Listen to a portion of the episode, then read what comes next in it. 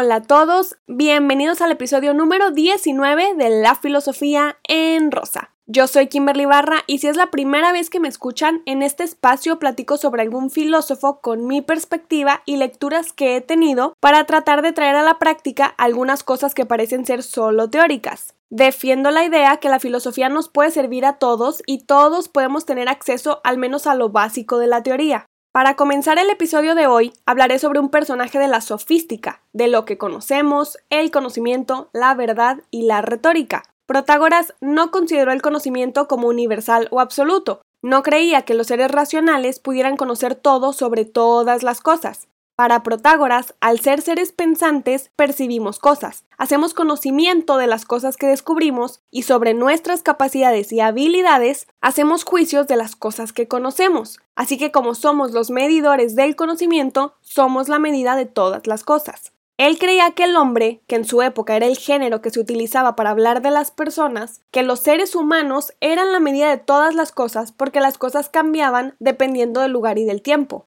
Cada área del mundo, con cada sociedad, tiene sus costumbres, sus reglas, sus religiones, sus creencias, que defienden como su conocimiento o como su verdad.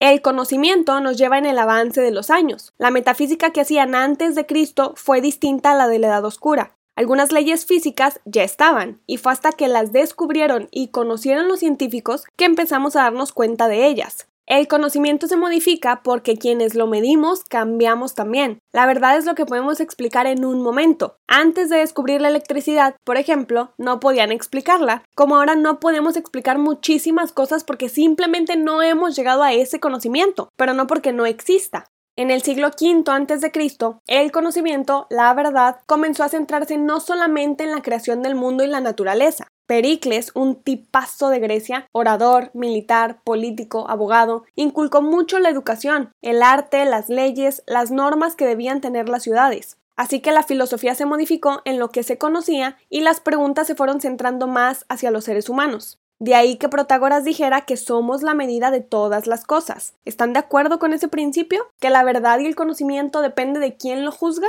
Protágoras fue un gran sofista, muy respetado y admirado en cualquier lugar al que llegara. Era un gran orador y tenía el don del convencimiento. Cualquier tema que defendiera, siempre y cuando usara su retórica, su arte para hablar, lo llevaría a convencer a quien lo escuchara. Por ejemplo, lo que acabo de decir del conocimiento y la verdad, probablemente si Protágoras les hubiera platicado que la verdad universal no existe, le hubieran creído porque los sofistas eran tan buenos para refutar argumentos que no perdían las discusiones. Estos oradores comenzaron en Grecia en el siglo V a.C., y para ellos era esencial hablar extremadamente bien para triunfar en la sociedad. Pero al hablar muy bonito, convencer a su público y enseñarles a otros a hablar como ellos, comenzaron a cobrar por sus clases, cosa que no les gustó a los filósofos porque creían que la sabiduría y el conocimiento se enseñaba por amor, por deseo de ser virtuosos, no por la intención de ganar algo. Qué ganas, ¿no? De andar regalando lo que sabemos sin comprar comida, pagar una casa, gasolina, viajes, ropa, cosillas mundanas, después de leer demasiado, estudiar, escribir ensayos, aprobar exámenes, pagar libros, la universidad, prepararse en teoría para salir al mundo a regalar lo que tenemos en la cabeza a cambio de nada. Filosofía. Con razón nos tienen en el estima que nos tienen. De amor al arte no se vive, aunque Sócrates renegara de eso. El día de hoy no vivimos ni de amor ni de regalar nuestros conocimientos. Todo se vende, el conocimiento se vende, la sabiduría se vende y Protágoras los convencería de eso. A pesar de cobrar por enseñar la retórica con la que hablaba, fue el encargado de Pericles en establecer la educación obligatoria y pública, así que todos tenían derecho a aprender y conocer después de estas leyes. Los sofistas fueron criticados por los filósofos por vender su conocimiento disfrazado de sabiduría, pero los sofistas como Protágoras se defendían argumentando que el conocimiento servía para ponerse en práctica. Era cuestión de practicarlo y no solamente conocerlo. Por eso compartía lo que sabía y vivía muy bien de eso. Hasta cierto punto tiene lógica que vendamos lo que sabemos, porque tenemos que subsistir de algo. Pero los filósofos buscaban que fuera bonito vivir en un mundo y mantenerte así, haciendo lo que te gusta por desear eso para todos. Deseaban que los seres humanos llegaran a la virtud, al bien, al conocimiento universal por amor a la sabiduría misma. Y los sofistas no lo hacían con esas intenciones. Falsificaban la tarea de la filosofía fingiendo vender sabiduría cuando no era así. Vendían buenos discursos a lo largo de los años, vendían una etiqueta bonita aunque el contenido fuera malo. la búsqueda por el conocimiento universal, por el pensamiento, por el ser, la disputa entre los filósofos y los sofistas se daba más que por cobrar sus clases, porque los sofistas no parecían estar realmente interesados en los temas que discutían. Simplemente querían ganar las discusiones aunque no tuvieran mucho sentido.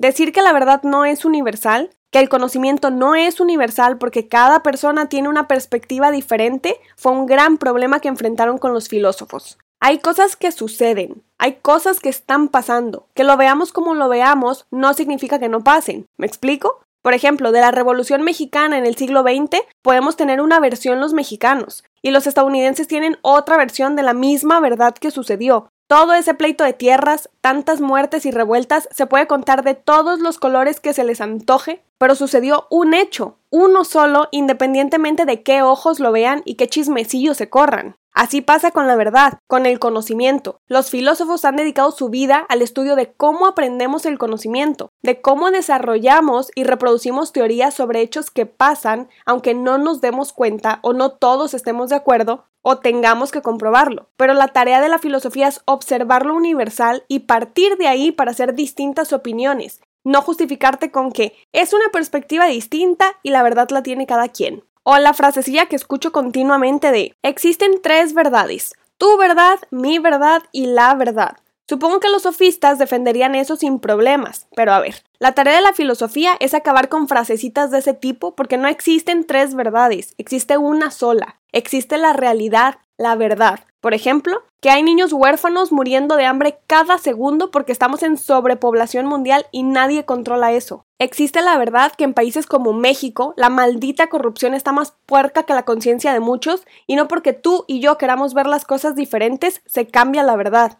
Por algo existe la historia. Que nos hagamos tontos o no nos interese no significa que no esté ahí. La historia y la ciencia están para dejar escrito y demostrado algo que en su momento fue universal y luego de muchos estudios eso se modificó porque se descubrió que la verdad no era esa. Se superó el argumento, se comprobaron teorías, así como Newton descubrió la gravedad. No creo que el tipo haya discutido con la manzana diciéndole, bueno, tu verdad es que te caíste del árbol, pero mi verdad es otra y existe la verdad. Pues no, descubrió que estábamos parados sobre un planeta que tenía cierta gravedad y nos mantenía con los pies en la Tierra todos los objetos. Y de esa verdad universal, de ese conocimiento universal, partieron más estudios para ir limpiando lo que tenemos hoy. Por eso la disputa entre los filósofos y los sofistas. Protágoras fue un hombre bastante respetado porque sabía, sabía muchas cosas y sobre todo sabía cómo hablarlas. Podía convencer muy fácilmente y cambiar la opinión de las personas con lo que decía. Pero como sofista, ser tan escéptico lo hacía no notar la universalidad de muchas cosas que realmente eran universales.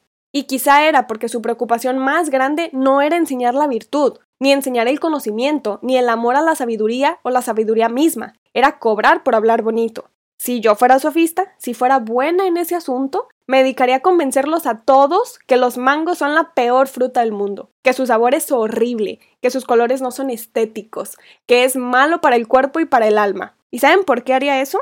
Porque los convencería de no comer mangos y entonces esa delicia, esa cosa preciosa y bien hecha sería solo para mí. Podría comer mangos todo el tiempo, todo el día, todos los días, hasta los convencería de partirlos en cubitos y servírmelos. Hay momentos en los que la humanidad cree necesitar sofistas porque saben que necesitan ser convencidos de algo. Por ejemplo, hay personas que necesitan escuchar frases motivacionales para sobrevivir. Hay personas que necesitan un mensaje que diga querer es poder. ¿Se dan cuenta de la inmensa cantidad de sofistas que pueden estar a nuestro alrededor? La vida no necesita sofistas que nos convenzan de cosas bonitas. La vida no siempre es bonita. La vida no siempre te da lo que quieres. La vida se come cruda y está increíble encontrarle el sabor a todo. Habrá personas que deseen ver el mundo rosa y prefieran discursos sofistas para poder tragarse un bocado amargo y crudo. Y habrá quienes disfrutarán ese bocado amargo y crudo que la filosofía te demuestra todos los días porque la vida es completa así, cruda y bien cocida, de todos los colores, de todos los tamaños, te guste o no. Y eso me parece que es una verdad universal, y hay grandes pensadores que se han llevado la vida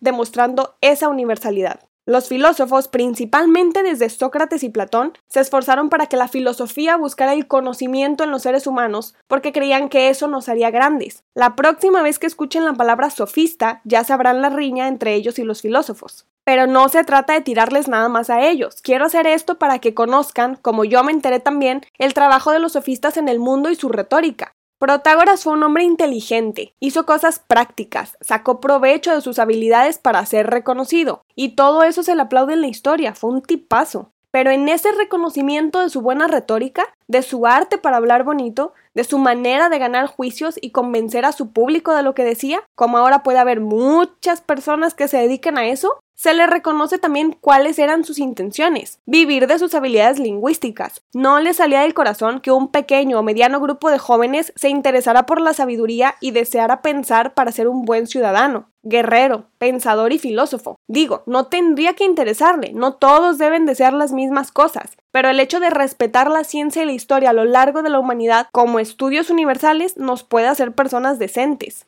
Espero que les haya gustado conocer al primer sofista expuesto en este canal. Como escucharon, Protágoras, como el resto de sofistas y filósofos de su época, eran personas sumamente inteligentes, aunque tuvieran distintos fines. Ahora que expuse un poco de esto, si no conocían a los sofistas, ya conocen su diferencia con los filósofos. Les agradezco que se hayan dado el tiempo de escuchar un nuevo episodio. Saben que pronto habrá un nuevo concepto y filósofo para conocer cosas nuevas. Pueden buscarme en Instagram y Facebook con el nombre del canal. De repente comparto cosillas filosóficas. Muchas gracias por escucharme. Yo soy Kimberly Barra y esto es La Filosofía en Rosa.